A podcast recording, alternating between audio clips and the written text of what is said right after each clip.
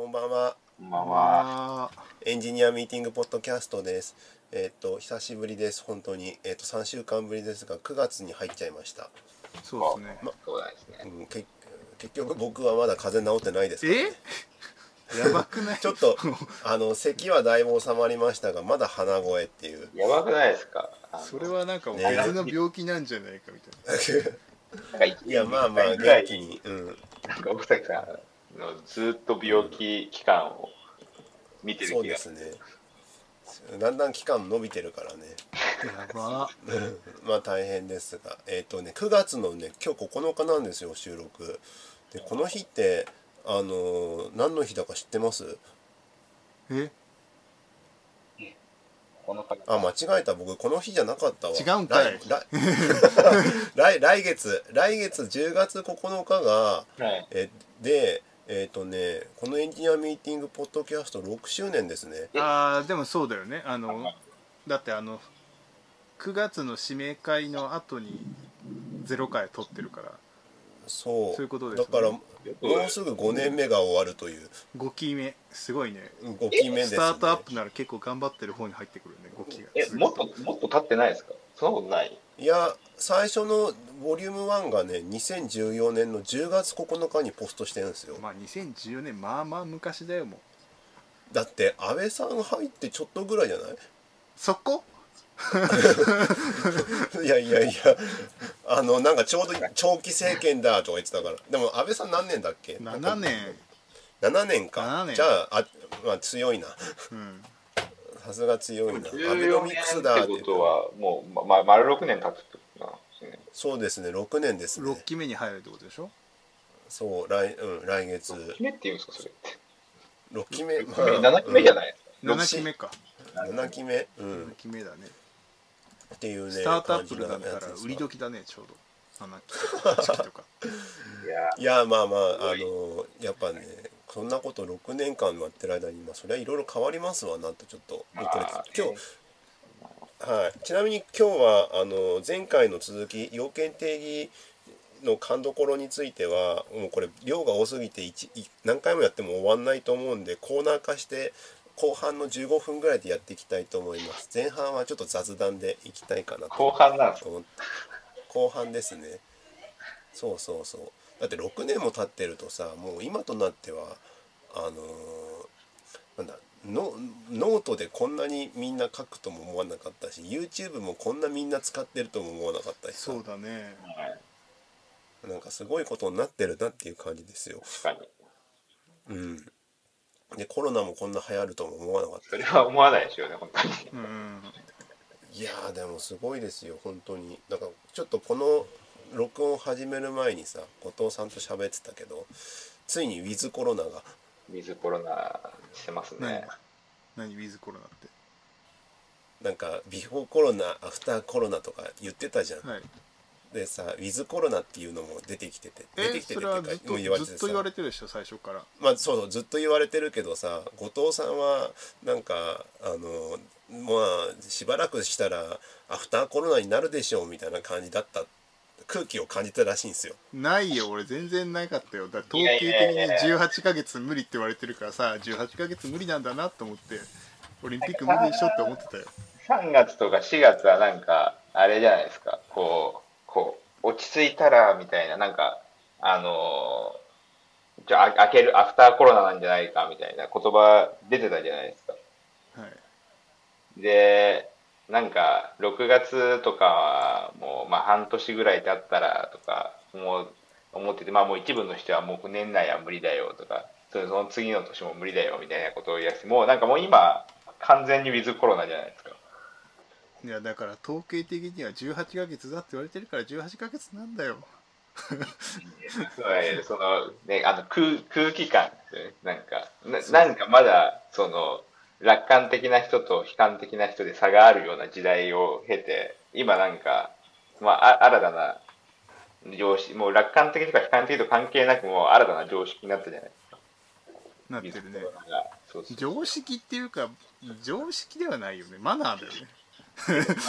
単純に。なんかまあ常常識、うん。常識ってかなんか別にそれがずっとあれってわけじゃない。なんか単純に俺マナーの問題だと思ってるけどねそうね、うんなんかそれ、まあそうなったから、なんか、今はもうあ当たり前のように、オンラインイベントになんかシフトしてるじゃないですか、全部が。オンラインイベントでしかないカンファレンスとかね。うんうん。そう、それ、それが、なんか、ここ数週間ぐらいが、なんか、特に、まあ、そろそろオンラインイベントやろうね、みたいなやつが、ガッと来て、なんかさ、3週連続ぐらいで、登壇して喋ってるんですよ。俺結構さい昔からオンラインのイベントはなんか逆になんかそのおかげでなんか海外のカンファレンスに見れてラッキーとかさ、ねそのただ海外のイベントは時差があるから辛いから結局みんなアーカイブ動画上げてくれるラッキーと思って見てるよ。しかも YouTube で見るとさ字幕つくからさいやめっちゃめっちゃ楽と思って。もうさあのウェブ動画のツールもライブ配信もさだいぶ機能が出揃ってきてあのカンファレンスはカンファレンスでそね。そうういうモードっぽいのあるじゃん。ある。ズームもあるしねそういうのもあるし。そう。この前あのウェビナーとか何気に便利だなと思ってさ、便利ね。うん、ウェビナーでなんか普通にサービスの SARS のサービス説明とかしてちょっと聞く機会があってさ、はい。やってたけどまあ一通り考えられてるよね、ん。質問 Q&A と直接コメントを打つとそれにコメントたあの反応するとかがさちゃんとあの誰に見えるとかの設定とか含めてなんかい Zoom のアプリに関しては結構至れり尽くせりですげえなって思いながらうん。うん。使ってたりするし、だからズズームはだからそのなんか別にコロナなわけでじゃなくってコロナ直前からも多分伸びてたはずなんだよだって俺オーストラリアでめちゃくちゃ広告見たから多分あの時点そうだからちょうどタイミングよくてよかったんだろうね。ココロナが始まってから開発したら死んじゃうからさみんな。セキュリティがどうとかなって大変そうだったけど機能追加があって結構適切に機能追加してったからすごいなって思ったけどね。バッテリー消費だけだね本当に。困るのは の飲み会とかさなんかウェブのウェブじゃねえや。あるじゃん、あのズーム飲みとか、はい。なんか、それ専用のやつもありますねブレイうん。ブレイクでズームもさブレイクタイムルームかなんかあってさ、はいブレイクアウトあの、はいはい。ブレイクアウトルームか。ブレイクアウトルームでさなんか何人か。結局ひさ一つのルームでたくさんの人がいると喋んない人が多いっていうさ、はいしゃしゃべれないもんね現実的に。わけわかんなくなる。そうそう。そうそいやこれああれですよね。ここの前、さやさんと使ったあの機能ですよね。ブレイクアウトの。この前。あそうそうそうそうそう。うん。そうですそうです。なんか、そのランダムに振り分けられたはずなのに、たまたま佐竹さんと一緒の部屋に4人、4人、4人、4人だけなのに、あれ？うあれってそれそれ。うん。あれすごいですね。なんか、ガッてあ分けられてうん、ガッとなんかまた集められるみたいな。なんかねしかもなんか行って帰ってくる感覚がワープっぽくて俺は結構好きなんだよね。なんかいい。ブーンブーンみたいな感じで。すげえなんか、あれか。あれですよね。なんかふ、振られてるような感じになりますよね。そうそうそう。なんか揺さぶられてる。そう。あれがなんかそうそうそ SF っぽくて好き。うあれか管理者側は自由にいじれるじゃんこのルこの人はこのルームに移動させるとかそうそうそう強制的にさできる動かしたりするからだからそれ一つとってもなんか面白いなって面白い。いろいろ可能性あるんだろうなとか思いながらウェブの会議とかとかやってたりとかしてるけどね。まあ6年ですよ。そんぐらいの間が経っちゃってますわ。なんかすげえ、今、近近況のとこばっかり集中してますね、6年っていうか。6年って言ったら近況の話なんだけどね今日は。最近どうですか？6年ね。っていう話で佐竹さんは最近どうですか？僕は別に特になんかもう慣れてきちゃって僕そもそも会社大好き人間なんですけどはい。いよいよなんか在宅に最適化され始めててはい。なんか楽だなと思ってます。何が楽っていうのは最近気づいたのがねあのはい本って物理本をたくさん読めるのが楽だねえ、物あ理がいい家にあるから。家にはなんかさあの通勤で読むってなるとさ結構重たい本持ち歩くの億劫になったりさボロボロになったりするじゃない？はい。なんかそうじゃなくて家にあるからさ図書館とかめっちゃ行けるようになってもういいなと思って。まあ図書館近くにあるとね。そうとかなんかもう完全になんか在宅にそそろそろ最適化され始めてて今から復帰しろって言われたら自信がなくなり始めてますねいや、それは大丈夫だと思うけど。いやでも。あとああとなんかもう服がさもうずっと俺なんていうのあのランニングのパンツみたいなさはい。となんかもう肌着の T シャツというか肌着までいかないけどさ普通になんか普通のなんかチャラッとした T シャツばっかり着ててさ僕一応出社する時はさなんか半ズボンとサンダルはやめるっていうルールがああるけどさもう家でずっとサンダルだしすなんかそういう半ズボンだしでもうなんかなんか最初は申し訳ない気持ちだったんだけどもう慣れてしまった。へえね、なんで、なんで申し訳ない気持ちなの？なんかあるじゃない？仕事中なのにこんなだらしない格好ですいませんみたいな。パジャマで仕事するやつとかい言っている人いるじゃない？起きてすぐですって。あーまあ、パジャマよりもなんか寝寝癖が立ってる方の方が多いイメージですね。信じられないとか思ってたけどなんか慣れてきちゃった。やっぱ水はね低い方に流れるからね高いとこから。あと何があるかあとね腰がねやばいね。腰がやばい。マジでやばい。だからそれはなんかもう家の椅子で限界だよ。家の椅子限界。限界がもうほんと来ててもうめっちゃ悩んでる。僕7月にしかもスタンディングデスク買ったんですよ。それでやればいいじゃないですか。いや一応やってるけどそれでもうなんか仕事中は来ないんだけど朝起きた時にあれ？って思う時が結構あるから年かもしんないけど。立ってる方の問題え？立ってる方立ってる方かな？え立ってる腰って負担かかんのかな？いや、立ち方じゃないですか。うん。うんちゃんと直立してないと腰はかかると思いますよ。え？え？っておかしいでしょ。そりゃー、そうでしょ。え？ーどうしたらいいの？いやだからもう本当僕ちょっと前まで本当にもうハーマン・ミラーのサイトめっちゃ見てたもん もうこれは投資だと思って買うかみたいな。いやでもそれこそ針とかじゃないの？いやだからなんか一応行けないじゃないそのマッサージがやっぱ怖いからさまだ。行きたいんですよ整体とか。一応だからちょっとまだそのマナーでさこっちも悪いしさ向こうもなんかあんまり来られてもって感じがするだろうからさ。いやいやいや、営業してるんだったら来てほしいでしょ。なんか気使うの嫌だからさただでさえ気使うのに整体とかってちょっとね今ちょっと今考え中というかねそれぐらいかな。それぐらいいやーなんか大変いやーでもななんて言うんだろうなんかさ後藤さんともさ収録始める前に言ってたけどさねなんだなななんだなんかちょっと待って今横に子供がいてな頭が回ってないんだけどさ。すげえクリーム塗られてるんだけどさ。クリーム？え、腕腕にクリームを。なんですか？腕毛取られるんですか？いやいや腕毛は取られないよ。ないやーあのー何話してたなんかいやでもなんかあのか開発とか普通にチームのやつとかはさうまく回ってますああそれで言うとね俺チーム外れちゃったからさ今一人チーム。今何してんすか？一人チーム。一人チーム？なんですよ横軸で。でも先週から別のチームにちょっとお手伝いで週2で入るみたいなのやってて、チーム感はい出てきたんですけど、はい。それは、あれあれですか？普通に、あの、今やってることじゃなくて開開発ってことですか？開発開発普通に別のその新卒中心のやつになんかバイトとして新卒のリードフロントエンドがいるんだけどその子の下でアルバイトとしてやらせていただいて。え？いやなんかその一応一人組織なんだけどやっぱひなんかねリモートで一人組織だとなんかねちょっと精神的にも良くないな誰にとも喋らないとかさ普通に2日続いたりするからさ仕事中に。はいはいはい。自習みたいになっちゃってさなんかちょっと良くないなと思って相談して2日のアルバイトを入れてもらいました。やっぱさチームにいるとさそれなりにチームのスラック来るからさ返信するじゃない。で一人の時って別に誰からも返こなんか用ないと来ないし雑談もできないから結構ねしんどいなと思ってなんか嫌だなと思っててそうなったなんか、あれじゃないですか、つ次の期から佐々木さんに頼み事してるじゃないですか。あやれるやれる週2日しかやってないからそれはなんか、あの、え、そういうの来ないんですか？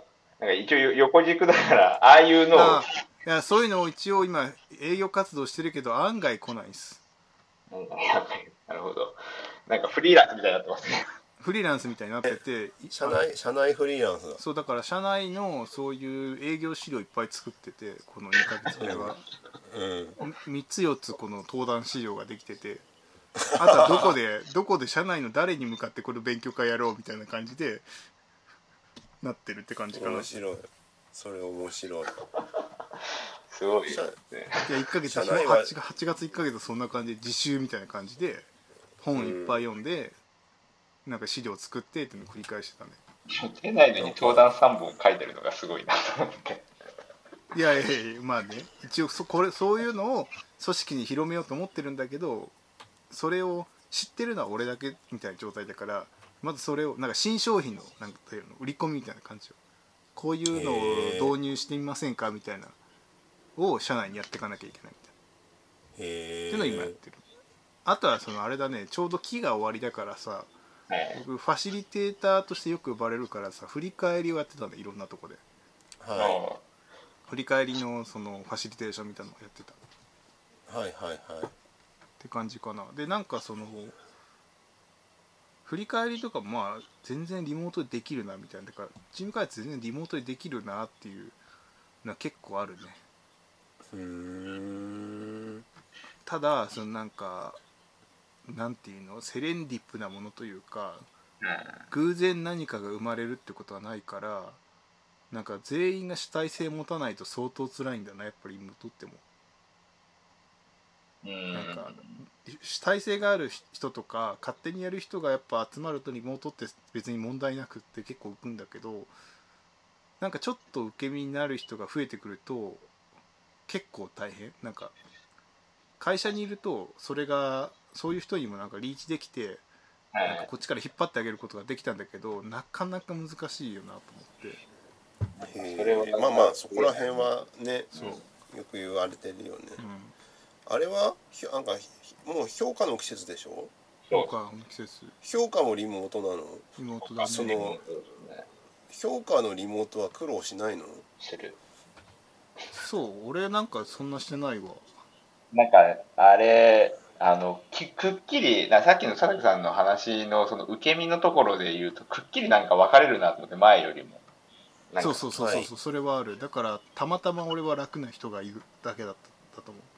ああこ困らない人と勝手が全然変わっちゃう人の差が激しくなってるからなんかあれっすね。あこの人は差が激しいなって分かるようになってこれ2回目なんですよねその評価の前の時ああ結構結構差があるなって分かって今回はちょっと別その別に反反対に振るじゃないですか例えば反対に振って、いや、これもこれで振りすぎたな、みたいな感じとかの調整が、あの、なんか、ああと1回ぐらいでなんか、あの、ピシッと調整したいな。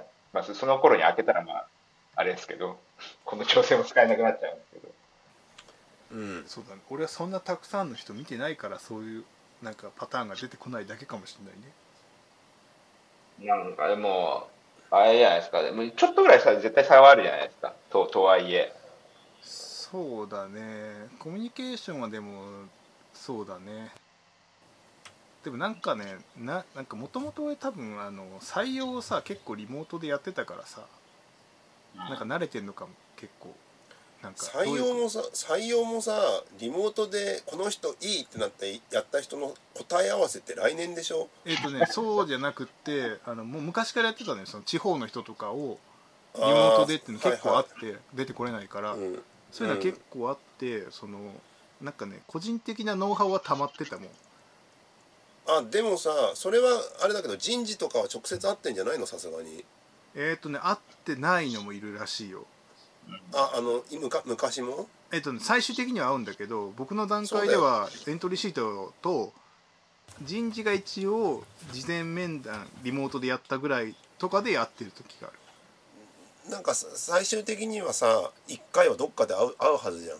合うどっかで会う。けどそのでもっと手前の今の状況だと会うのかな？今も会うって言ってたよ多分確か。会うんだ。結局なんか入社式とかはやんなきゃいけないらしかったから、うん、うん。なんか PC 渡したりとか。ああそっか、うん。PC 渡すとかがあるね確かに。そうそう。そうなんかいろいろあるから。大変だね。大変。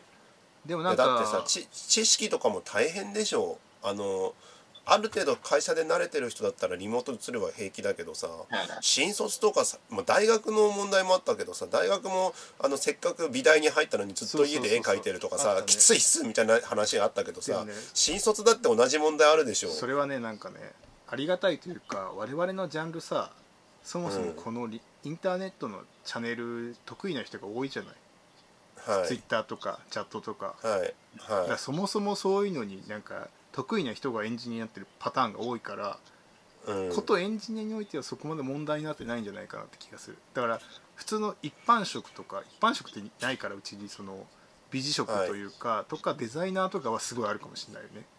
このこのこういうコミュニケーションの方式にそんなに慣れ親しんでないみたいな人は辛いかもしれない。エンジニアは結構慣れてるからさ。いやーまあエンジニアもそうなのか。2パターン、なんか2パターンっていうか、なんかチームがあるじゃないですか。で、なんかその、えっ、と、ひ人のキャラクターによるんだったら、まあ、その、どのチームでも大体何割の人が、その、来たがって何割の人が、まあ、家を好むみたいなやつありそうですか？でもなんかもう、あ明らかにチームによって違うんですよ。なんか、このチームは全員来てる、このチームは全員来てないみたいな。それはこうって言ってるとかじゃないよ、い。や、いや、言ってない、言ってないんですけど、なんかもう、な、なんですかね、そっちの方が仕事しやすいが完全にあるんだなって話聞いて、まあそれはまあでもそうだよね。仕組み的にそうなってたらそうせざるを得ないかもしれないね。あなんかと特にあ例えばその同じサーバーサイドでもそのこうなんですかねえっとフロント側というか、まあ、API に近いとこあの作ってる方と本当にそのバックエンドをこう作ってるところだとやっぱバックエンドをあのによればよるほどなんかあの来な来なくても進めやすいみたいな来なく来なくても進めやすいというか来ない方がなんか集中できるみたいな。ああもう集中はあるかもしれないよでもなんかそういう、ねそういう無意識レベルのところから多分好みが分かれていくじゃないですか。でなんかそれが、こんなにチームで色が出るんだって思ってい。やでもさ好みはあるけど多分好みよりも多分チームのなんか働き方の方が力学として強いと思うよなんか最終的に好みだからこっちの方がいいけどそのエゴを押し通してこっちがいいっていう形のになるような感じはない気がするもん。今の後藤さんの職場はあれなんだよね。あの別に来るなとか来いとか言ってるわけではないんだよね。そう、あいや、あのーまあ、理理由がなく来る必要もないし、まあ、来てもいいよっていう。そうだね。ね。そう。だから、あどどっちでもないはずなんですよ、本来。どっちでもないはずだけど、なんかその、チームによって差が出るってことは、やっぱなんかその、し仕事によってスタイルに明らかに、あれじゃないですか。あのえでもでもチームの中でさこの人は来るけどこの人来ないはやりづらくない？いや、もうだって来るか来ないか関係なく、基本的にコミュニケーションは、あの、オンライン前提だから、そうだねだから来ない来ないというかそのなんでみんなリモートなんだけど出社してリリモート。るリモートみたいななんていうの？結局会うのはインターネットっていう感じでしょ？でまあ、たまに、まあ、全員いるんだったら、まあ、そうこっちの方がやりやすいかみたいなことが、偶然起こるかもしれないけど、みたいな。基本的に起こんない前提でやってる。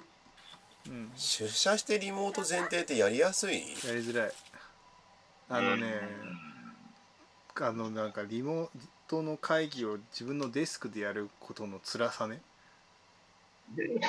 それそんなに、そんなに変わります？変わる。なんか声の大きさというかどうだろう気にしながらやるよりかは家で普通に自由にな音量でやって方がそのビデオのテレカンとかだったら全体家の方がいいなと思あーこの前コメダでやったらすげえ気使いましたね、うやめてくれよ やめコンプライアンス的に大丈夫かよそれみたいいやいや、もちろんちゃんと選んでますよ。選んでる。な選んだ仕事ね出ていい仕事ねそうなんか、あの、あれだったんですよ。そもそも、移動時間が、あの、ちょうどない、あるよねそういうのある時だったんですよ。で、い言ってもちょっと、会社から家までこう移動しなきゃいけないんだけど、あの、その中間地点にコメダがあるから、いや、このミーティングだったらこ、ここでやってから行けるなって言ってやったんですけど、めっちゃ気使いますね。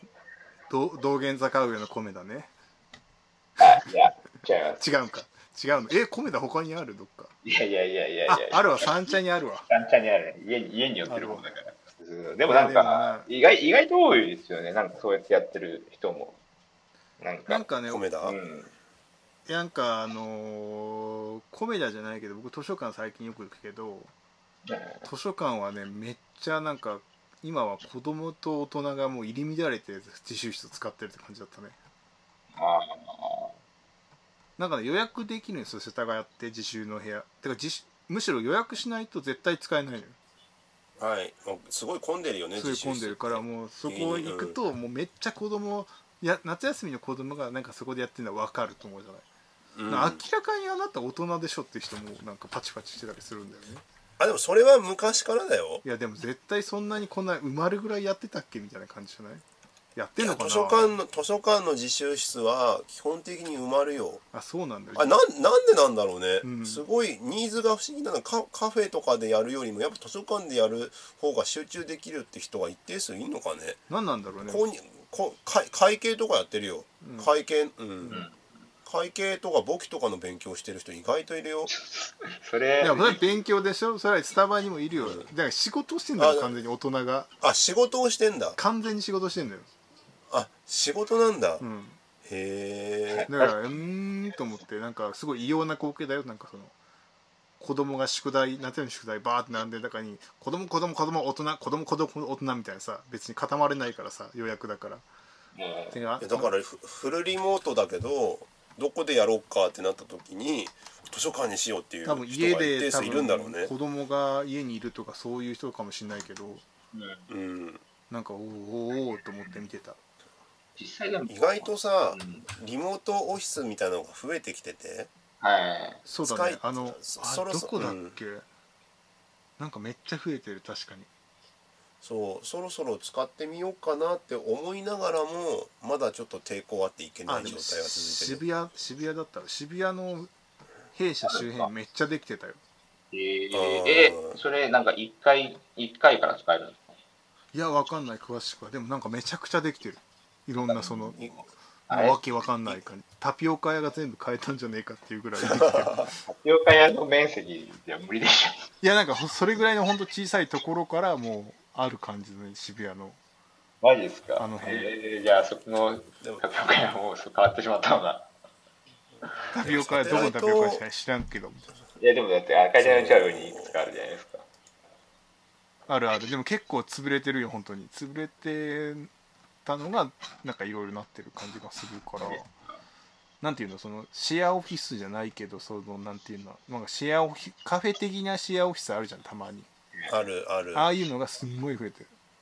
うん。あとなんだっけ？あの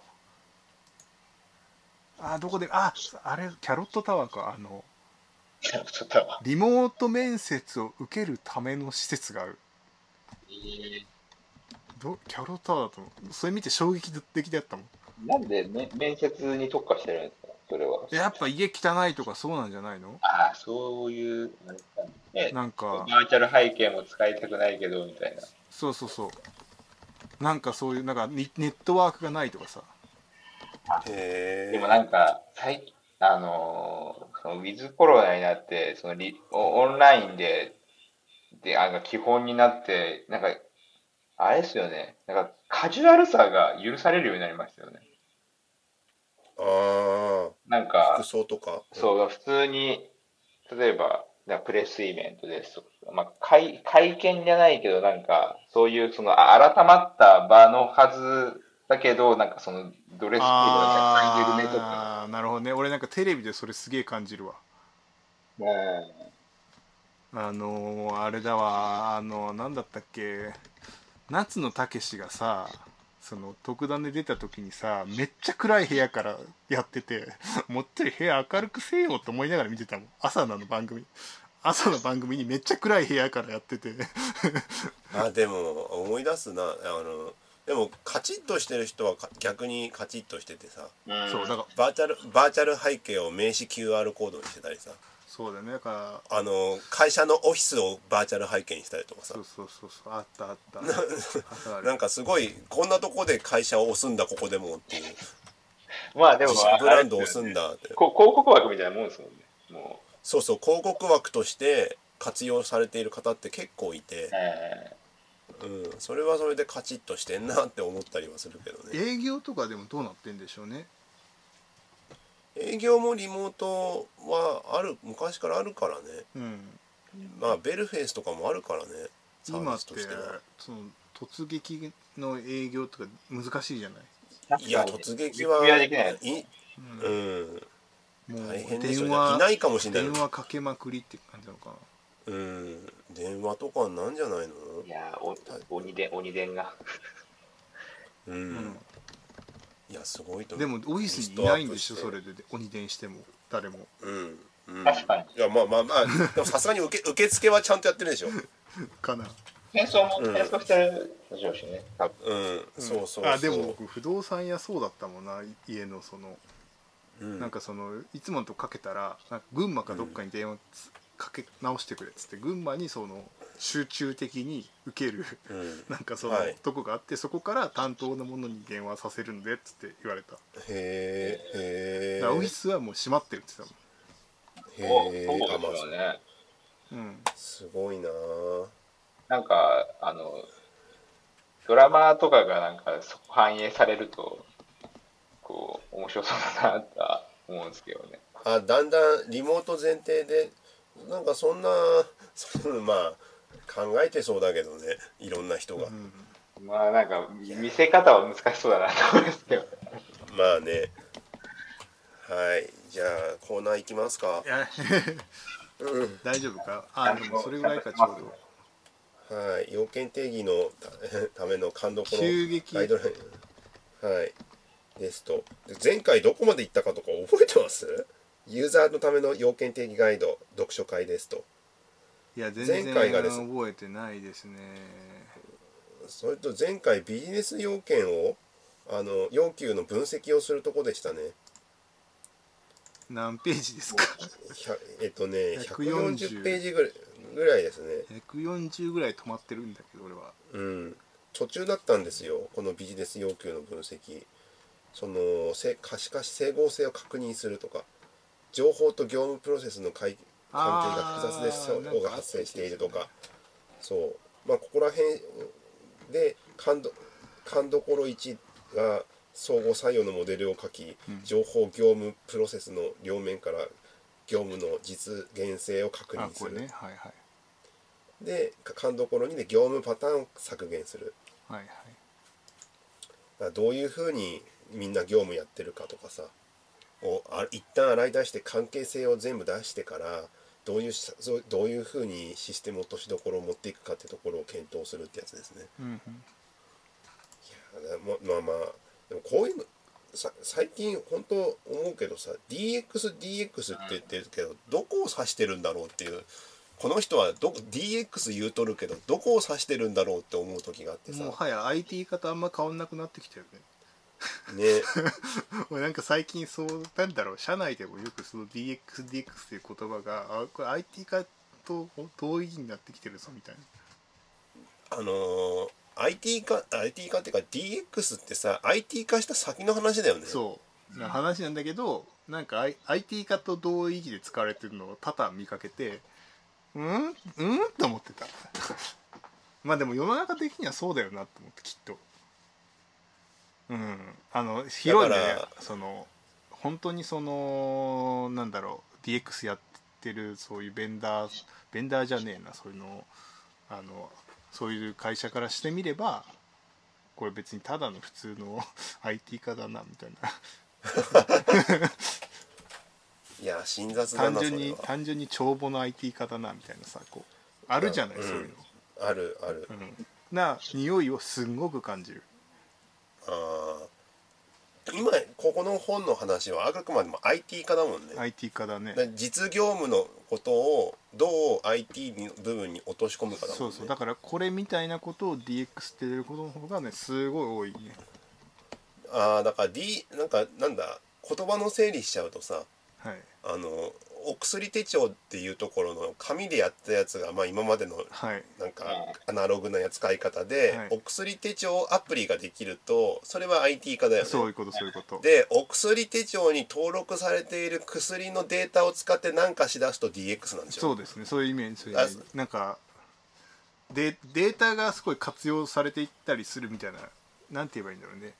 そこまでそろそろそうそろそろお薬の時間ですとか言ってくるようになるのが DX でしょ。そうそうそうそうそうそう。そうなんだけどもなんか普通にただなんか例えば EC サイトなんだろう。なんて言えばいいの？コロナだからその飲食なんか店がなんかおのなんだお持ち帰りのやつをなんかウェブからできるようにしましょうみたいなさ。はい。それ IT かやみたいな。DX ちゃうみたいな。そう IT かって言っとけみたいなもう。でもなんか、あれですよね、今、なんか、IT 化しましたって言えない空気はありますよね。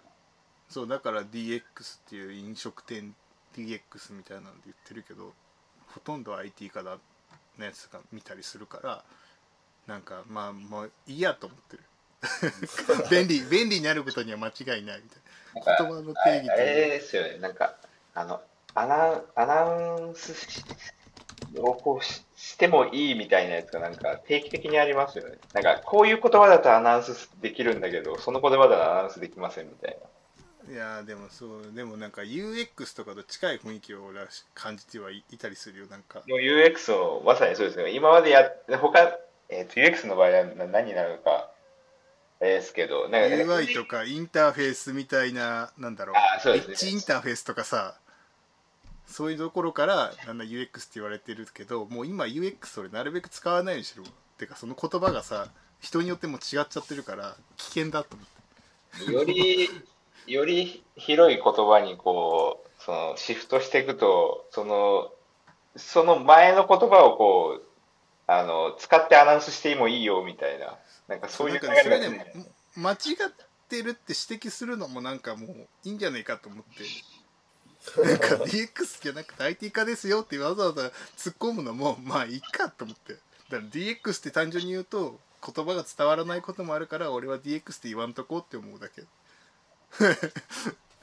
まあよ横道それちゃいましたけど、ここはあくまでも IT 化の本ですかっていう捉え方で読んでますと。はい。はいまあだけど DX にはつながるようなんだかんだでみたいな感じではありますね。そうだね。はい。で次えっ、とね142ページ優先順位付け。これ多分こっからだよね正確には。優先順位付け要件定義において抽出された全ての要件要求を実現することができるプロジェクトは真似である。膨らむ要求を限られた工期やコストの範囲で抑え込むためにも要求要求には最優先順位を優先順位をつけ効果の薄い要求や贅沢な要求は捨てる選択をしなければならない。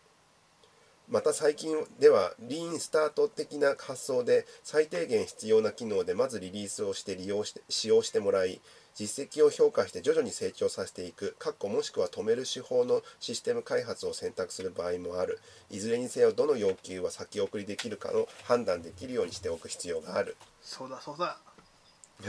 声を大きく1優先していたい。優先順位を明確にする解決したい問題。限られた工期やコストなの中で要求を絞りきれない。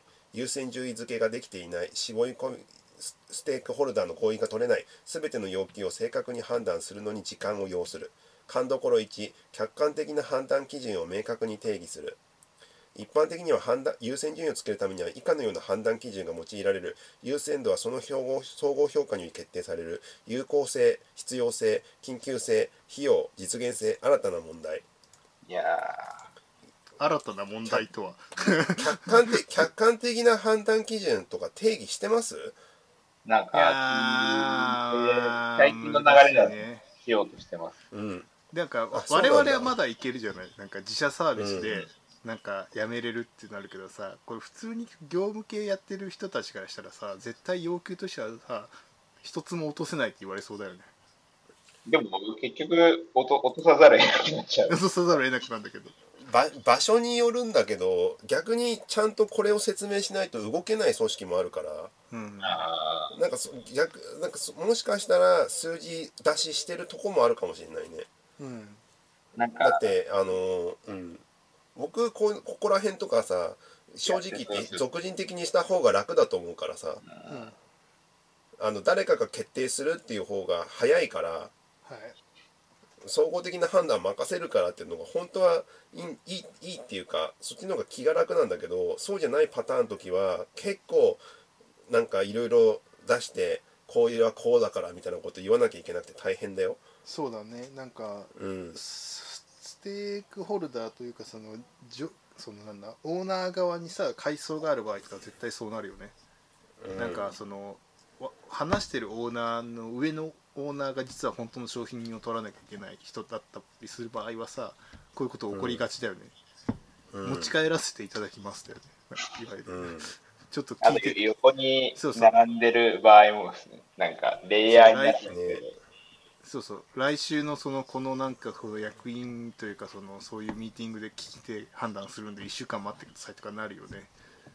ねで勘どころに大きな判断と詳細な判断を使い分ける。かっこいいななんか。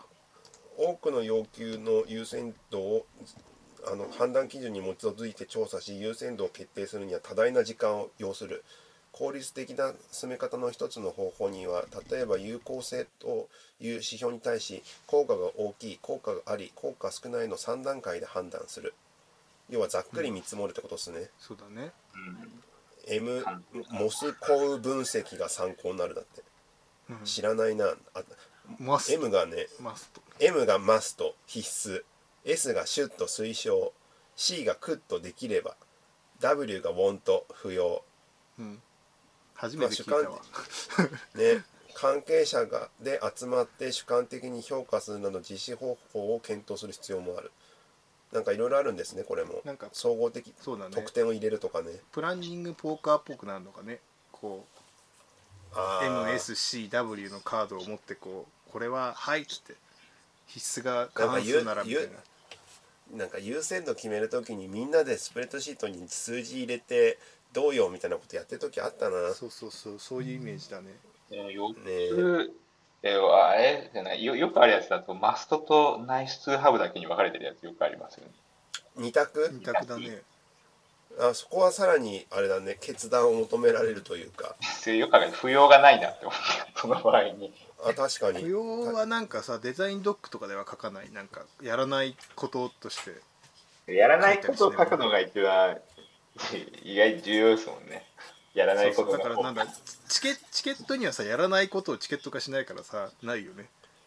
だからチケット上はマストとナイスハブのチケットトゥードゥリストにあるんだけどそのなんか一個のストーリーのドキュメントにはやらないことっていうものが書かれてる気がする。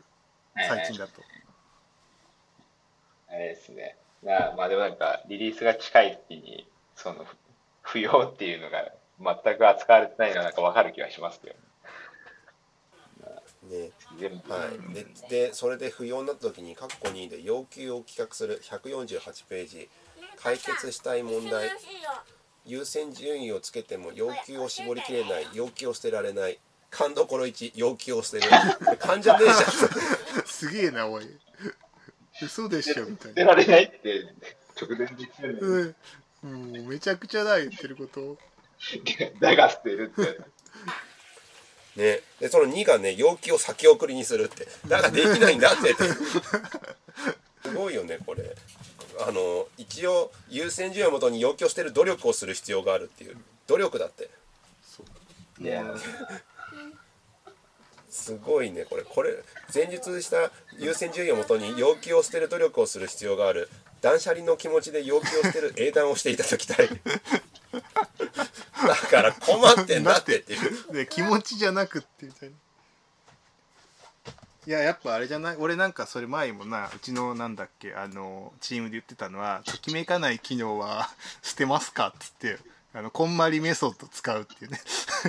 この機能ときめきますかって。でときめかない機能はいらない機能じゃないありがとうという気持ちで捨てよってやつ。こんまりメソッドです。いろいろなね言い方やりながらね。ちなみに4.2.4要求の交渉。次いきますね。149ページ。要求内容について合意形成をする。要求を取捨選択するための合意形成を行う。新しい業務の合意形成を行うとさまざまな場面で合意形成のシーンがある。要件定義は合意形成プロセスと言われるだけあり難しく時間もかかる。この要求の交渉に対するプロセスの重要性を意識してプロジェクトを進める必要がある。括弧1経営層や業務部門への説明を行う。解決したい問題経営層事業部門長などにうまく説明ができない。プロジェクト成果物をそのまま見せて分かってもらえない。説明資料作成のタスクもなく担当者もアサインされていない。ちょっとこれはこれはちょっとちゃんと用意しましょうみたいな話なんですけどでも勘どころ1が説明相手の視点に合わせた資料を準備する。うんまあそうだなまあそりゃそうだよ。そりゃそうだよ。でもなんか紙のサイト A4 もしくは A3 の紙用紙で1枚で説明って書いて結構詳細ですあねる、だから今までと何が変わって何が良くなるのかそれに対しての費用対効果を端的に知りたいというのが一般的である。1枚なんだね。うん、なんかでもなんかベゾスもこんなこと言ってなかったっけ？なんかなんか4枚か5枚だか忘れたけど、数枚で、うん、うん。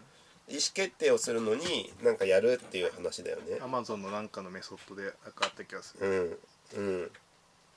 いやここら辺とかは会社の文化によりますよね、うん。メソッドがあると楽だけどうん。楽だけどっていうかなんかこういうふうに聞けばいいんだっていうのが分かるからさ。そうそうそうそうそうそう。そうでも大変ですよ本当に。こういうの。そうだね。うん。すごいな。と勘どこ勘どころに説明資料作成の計画を立てる。うん、いや立てとけよって感じだけど。やれだ誰かやっとけよみたいな。やりましょうだよねやりましょうね。で次次次が152ページ括弧に要求の絞り込み交渉と合意形成はポイントを意識して行うさっき言ってたそのあれだよね捨てる捨てるやつとかだよね。うんうん。第三者からの説明に納得感が得られない。声の大きい人に負ける、衝突する要求をさばけない。すごいなんか実学的な話になってきたぞこれは。普段使え明日から使える系だな。あの勘どころが気になりますね。うん。とうとう使えるようなメソッドが出てきたぞ。当事者意識当事者 勘どころ1当事者意識を持たせる。難しいな。それができたら簡単なんですけどって感じなの難しいっすよ勘どころ。これ誰に持たせんだ？だからその第三者からの説明に納得感が得られないっていうとこでしょ？いやこれはでもな。ああれですね。なんかた確かにこれはやってるなって思いました。自分で当事者意識をもうん。いやなんかそのなんですかね。なんかい痛みがこう共有できてないと基本的に当事者意識って芽生えないじゃないですか。はい、うん。なんか要要求に対して。だからなんかああれですね。なんか痛みを共有する形を取ったりあのするようになんか結構こうあれですね。なんなんだろうな。えっ、と設計じゃないですけどなんかそうそういう形にさ最初にしてから進めようとするなと思って合意形成させるときは、はいはいはい。なんか次こ勘どころに声の大きい人に負けてはならない。いや負けそうなんだって言って言いたいけどね。負けてはな気持ちかよみたいな。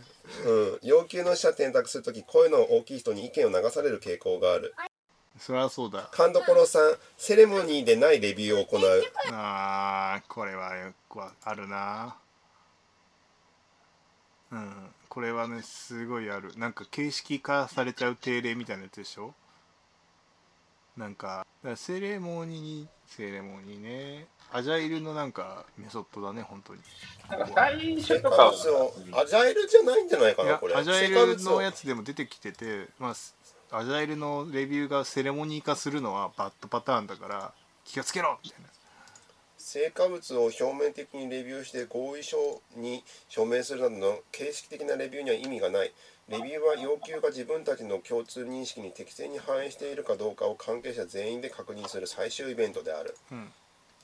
そうよ。なんかそう。なんか思ってたのと違うなっていうのがさそのアジャイルの途中の継続インテグレーションに出てきたとしてそれで思い切って捨てるみたいなさ、はい。っていうのができないレビューはなんか意味なしみたいなひなんか批評というか批判というかなんて言うんだろう。素直にそのレビューができないのはダメだぞっていうのがよくアジャイルのあれ出てくるからさ、へえあまあそうだね、うん、そうまあまあそうね。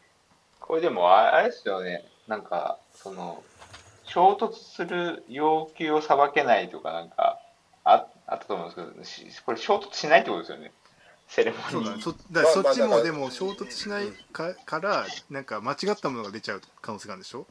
でなんか。で衝突が後回しになるみたいな、そういうイメージなんですかそうそうそうそういうイメージじゃない？なんかああいい感じいい感じってなるかなんか誰々ちゃんに任してるから大丈夫みたいなレベルになっちゃうんですよ。そうそうそそれめっちゃ危険じゃない、ね。うん、うねで勘どころ4ステアリングコミッティコミッティを用意する。なんですかそれ。上位層の判断を仰ぐ必要がある事項や当事者間の意見の衝突が発生して合意形成に時間がかかるケースが往々にしてある。そのような場合には上位層に意思決定を委ねてその決定をプロジェクトで共有した方が早いその準備としてプロジェクト計画時に意思決定を行う上位層の責任者の任命と意思決定者へのエスカレーションパス決定機関ステアリングコミッティの設置と関係者への事前合意を行っておくともの言葉は物ばしい。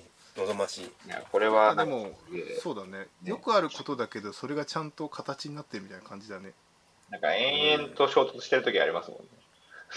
うん。そうそうそうそう参加者はプロジェクトオーナープロジェクトスポンサー業務部門の責任者システム部門の責任者ベンダーの責任者。まあありますよね。よくあることだね。そうだね。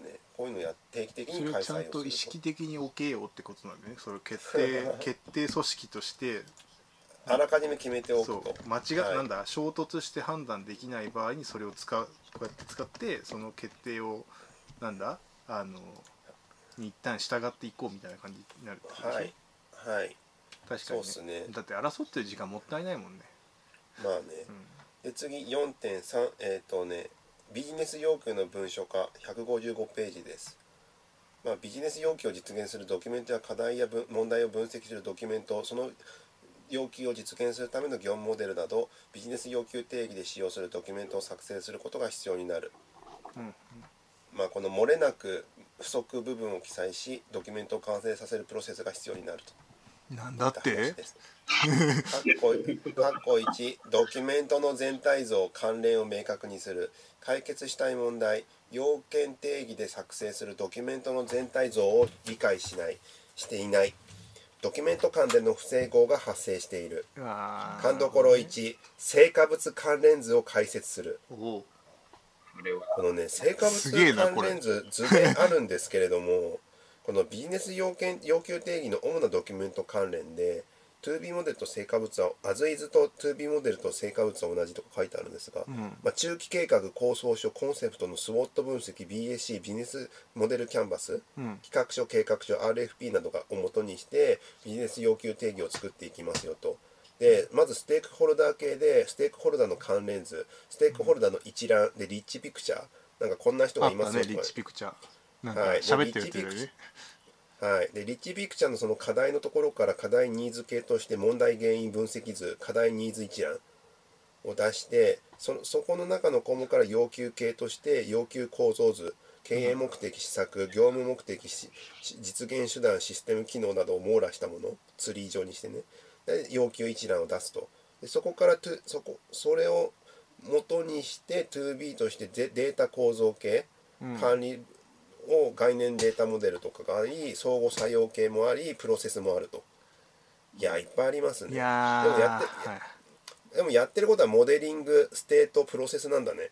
うんまあそれをやっていきます。でそれの他にもあコミュニケーション系でビフォーアフター図 as is to be の図を出したりとかあと業務用語定義書とかうん。を作ったりするといった感じだそうですよ。これは大変だね。業務用語定義書とかやっぱ必要になるよね。いや僕これ毎回だからななんなんだろうな。そのドメインが結構さ特殊というな業界というかジャンルをやってる時こそ大事だよね、はい。そうだね。うん。なんちょなんか良くないこと言いそうになってから今ちょっとグッとこらえたわ、必要ですね、うん。でもこれをでこれを全部作るの大変だね。これ誰が作るんですか？いやこれは普通にあれですよ。あの SI 的なその PM とか？がこれを SI っていうかが作るんですよ。これ一箇所変えたら全部変わるんでしょ？一箇所変えたらあでもね全部変わるね。違うか。でも上からこうウォーターフォールみたいになってるからつどつどレビューしていくって感じなのかさ。レビューはするね。に、アジャイルではやんないですよね。うんこれちょっと厳しいよね。うーん。なんか、いやだからそれこそこれ自体を DX しない DX 化してくれないと無理っすアジャイルには。それはなんか、今なんかいろんなスラックでのやり取りから自動的に こんなのができますみたいな。でもドキュメントも作んなきゃいけないっていうのが DAN の定義に入ってくるでしょ？スクラムとか特に。そうだね。そのそこの点のやつはあるけどさなんかうん。これ全体をこう相関関係を持ってこれを作れるかってかなりの難易度と時間がかかるよなと思ってまずこれ作ること自体に時間がかかるし、うん。さらにそこになんかアジャイル系のなんかプラクティス乗っけちゃうとさらに時間かかるからそうそうそう。もうあの費用対効果が悪くなるよねっていう。悪すぎるそそこはあるよね。なんか費用対効果の問題な気はするけどね。作るに越したことはないけど、うん。いやでもこれこうでもこういうの作るに越したことないのってさ要はなんか人が入れ替わること前提だよねこれね。そうだね。ドキュメントに関しては。あとは関与する人が多いっていう時もそうなんだろうね。うん。うん。わかわかんない。なんか二重三二重受け三重受けとかなってるとさそうそうそうそういう。そりゃ用意しなきゃいけないだろうし、そうじゃない人はさそういうふうにしないようにするしさ、あとはなん、うん、まあそうね。まあそういうのを作っていきます。これで4章がおしまいで次がシステム化要求定義における問題と,、えー、と解決の勘どころ、まあ、これについては次回にしましょうか、うんうんうんうん。はい。いやーでもここからドキュメントの話になってきますからね。今言ってたビジネス要件定義書からシステム化要求定義に今度はまあ図あの広がっている図が。ちょっと先見たらゲゲゲって仕様を作っていく感じですけど本エンティティ一覧とか作るんですから、ね、でまあこっちの方がなんか我々が作ってるドキュメントに近いものではあるね。ね。かなり。いやーでもエンティティ一覧とか作ってる？えーっとね最初は作るね。作る？メンテされなくなるデータあの API 使用書とかさできるだけ自動で作るとかさ、なんかいろいろやったりで DB だってスキーマがあればスキーマから作れればいいじゃんってなそうだからそれをけどさ。作る前の最初の本当の構想時には作られてることがよくあるよね、まあうん。テーブル設計考える前のやつみたいメモ、メモ、メモじゃないですか、でも。なメモみたいなやつ。だからその後メンテされない。とかもあ後々見ていくとさコメントとかちゃんと入れといてもらえると嬉しいとか普通に出てくるからね、うん。うん。そうそうそうそうそう。あれこれなんだっけ？みたいな。のがあるあるあ普通にるあるまあね。いやしかも途中で作っててあこれやっぱこっちだとかあったりするとねうん。大変だもんね普通に。いやーまあ先は長いですよ。これで160ページですからね。しかもでも分かった。まだ全然半分までも遠いですね。いつ終わるんだって感じだな、はい。まあこれは年内かけて。だってうん。なんか先の話が面白いよね、初期初期言語と高高等言語でちゃんとあのなんだ文章を作成するときに言葉遣い注意するいいとかあるからね。なこれいいわ。文章の曖昧さ？特に XX 管理は何を管理する？何のことか明確に定義する。そう。辞書を引いても出てこない業界用語。面白いなこれ。すそうこれとかは来週見ていきましょうか。はい。来週とか次回見ていきましょうか。はい。あとはそうっすね。漢字と仮名の比率は2対1で 楽しいな。面白いな。意外と、あれなんですね。漢字の比率も多いんですね。普通の文章よりも。漢字多くなっちゃうでしょ。パソコンで書いてるとどうしても。勝手に変換されるからさ、なんかよもうちょっとよ読みやすさとかをなんか別にするならもうちょっと漢字の比率下げてもいいような気もしちゃいますけどね。そうするとなんかあれじゃないその子供っぽくなっちゃってこうなんか ダメなんじゃない？そういやなんかそんなアホみたいに子供っぽくはならないんじゃないかなって思うけど。それよりも疲れそうだなと思って読むのが。疲れるよね単純にいねやいやでもこういうのねなるのかなるのかわかんないけど。わかんない。これから先こういうのがますますはは生えるのかそれとももうちょっとゆるいゆるいゆるいわけではないんだけどなんかアジャイル系の方が増えてくるのかっていうのはどうなるんでしょうね。いや結局今ってさ、ね。昔の IT 化の話がさあとさあのーウェブ系のさか機敏性というかうん。そうだ。あでもさっきあ合わのさってきてるんさっきのうん IT 化と DX のその差はそういうイメージで使われてるのもあるかもしれないね。いやなんかそういうところがシステム屋さんが作るものを IT 化と呼んでウェブ系の人たちがやってる IT 化を DX って呼んでる節はあるかもしれないよね。あーそうフットワークの軽さの違いみたいなイメージで、確かにまあね雰囲気だけどね。うんまあそんな感じではい。よいしょですかね。はいじゃあ1時間です。はい。はい。そんな感じでここまで聞いてくださった皆様ありがとうございました。感想はシャープエンジニアミーティングでお願いいたしおます。願いします、はいそんなわけで以上です。はいありがとうございました。ありがとうございました